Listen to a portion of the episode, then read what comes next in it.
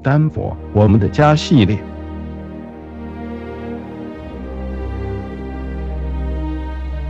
二零一一年，在科泉附近的小农场，突然来了一群华人，脸上可以看得出长途跋涉后疲惫的神态，但还是兴致冲冲地找着农场的主人，希望能够一睹数月前在一次偶然的机会下看到的一架已经近乎废弃的老飞机。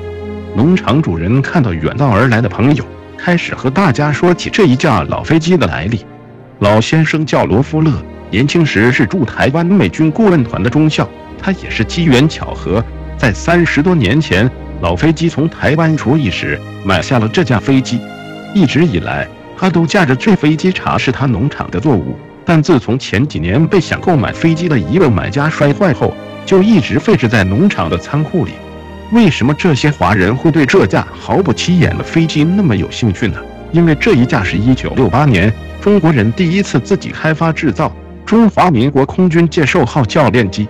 介寿号在一九八二年除役时，总共有五十八架，其中有五架卖到了美国。而更难能可贵的是，在科州的这一架是四架介寿号前身的原型机之一，编号为空军四号。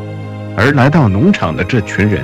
是来自南加美国华人飞行协会，希望能够拯救界寿号的一群热心华人。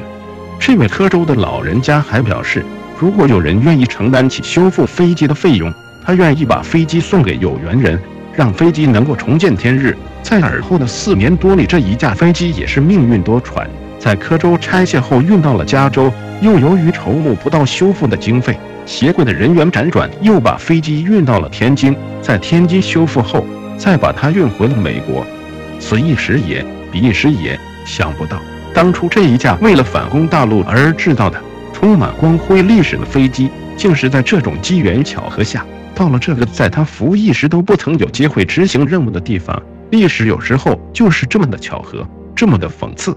而柯州也意外的在这个故事里掺上了一脚。